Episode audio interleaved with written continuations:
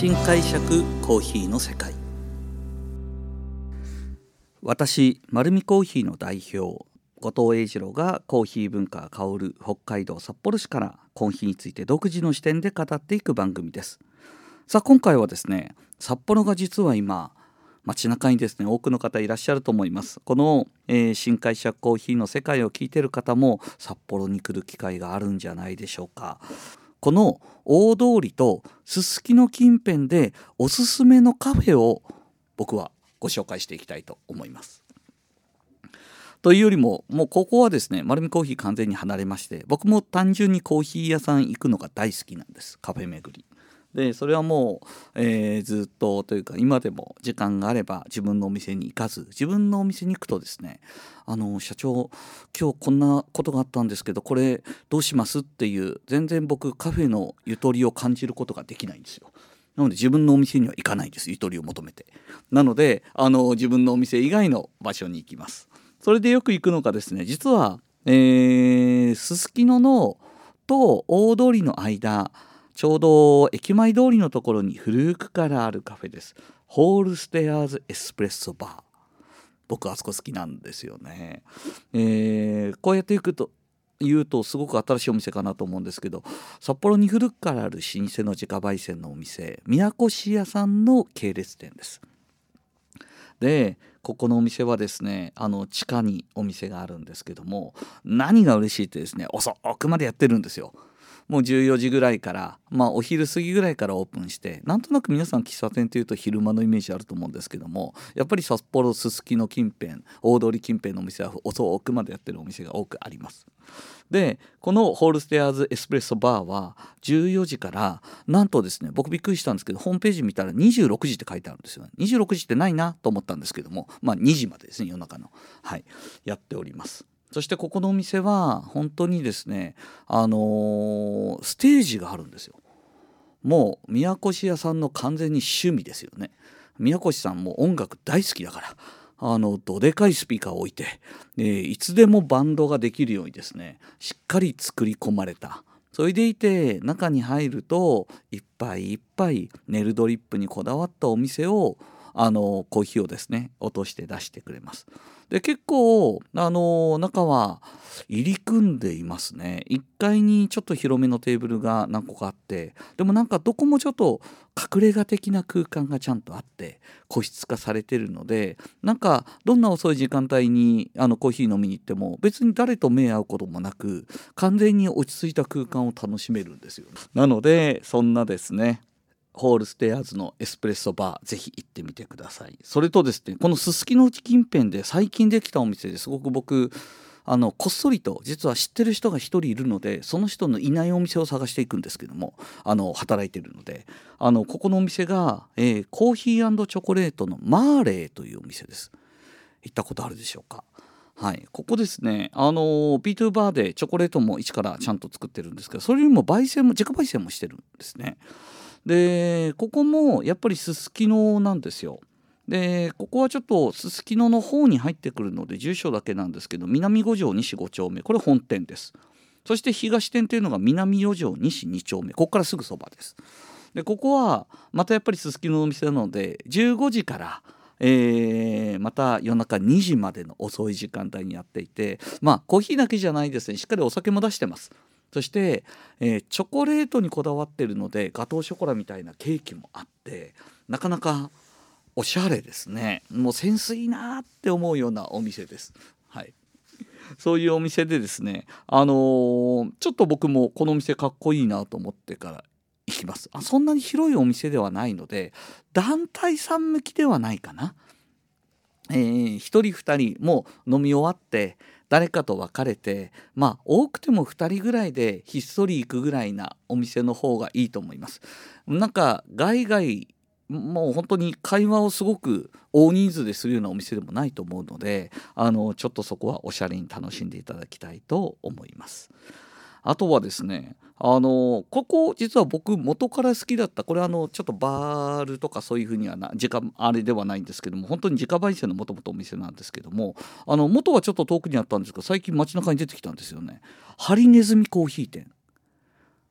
ここはですねあのさっきまでの2つってどっちかといったら大人なお店。ちょっとかっこいいかなって思うんですけどもハリネズミコーヒー店は可愛らしいというかですななんだろうな落ち着くんですよね。でなんかやっぱ名前にちなんでハリネズミらしき置物は多くあるんですよ確かに。うん、ですけどもまあコーヒーが僕美味しいっていうところを実はもう結構前に聞いてで僕カフェ巡りの時に絶対重要なのはお客様から聞く「ここのコーヒー美味しいよ」なんですよ。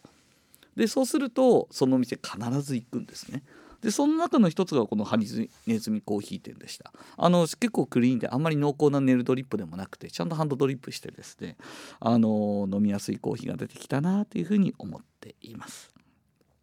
あとはですねあのちょっと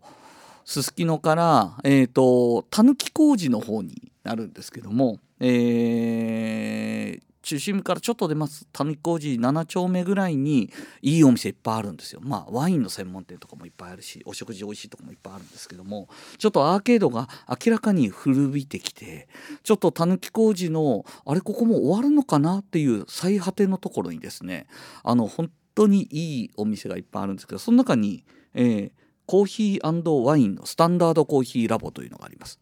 やはりこのお店もですねあのオーナーの大磯さんという方はラテアートの世界チャンピオンでもあるんですけどもその方の2号店のお店です。でコーヒーだけじゃなくてしっかりとコーヒーワインって歌ってますのでこだわりのワインがあってそして美味しいコーヒーとワインが一緒に楽しめるお店が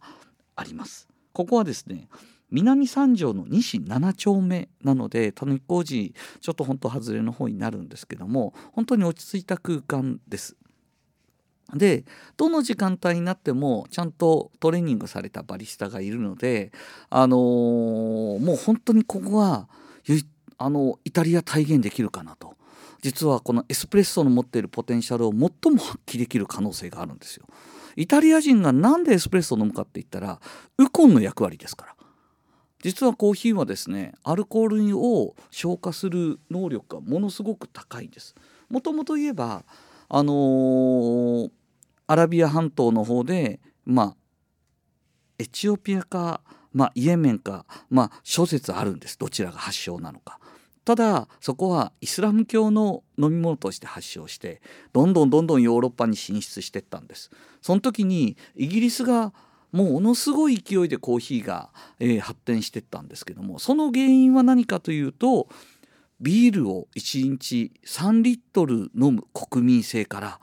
産業革命で都市でオフィスワークする時にそんな酔っ払いばっかりじゃ仕事になんないからどうにかノンアルコールで文化を作ろうと思ってコーヒーを取り入れたんですよ。そして実はこのアルコールとコーヒーの耐性ってあんまり知られていないんですけども実はアルコール中毒に苦しんでいる患者さんにもコーヒーは処方されます。で実際に、えーと、本当に万能でですね二日酔いになった後朝モーニングコーヒーでも OK です。これスーッと頭痛いの取れていきます。で一番効くのは飲みに行く前にコーヒーを飲む。うん、そうすると実はお酒が深く酔わなくなるんですね。なのであの乱れなくなります。ただ問題なのは飲めちゃいます。なので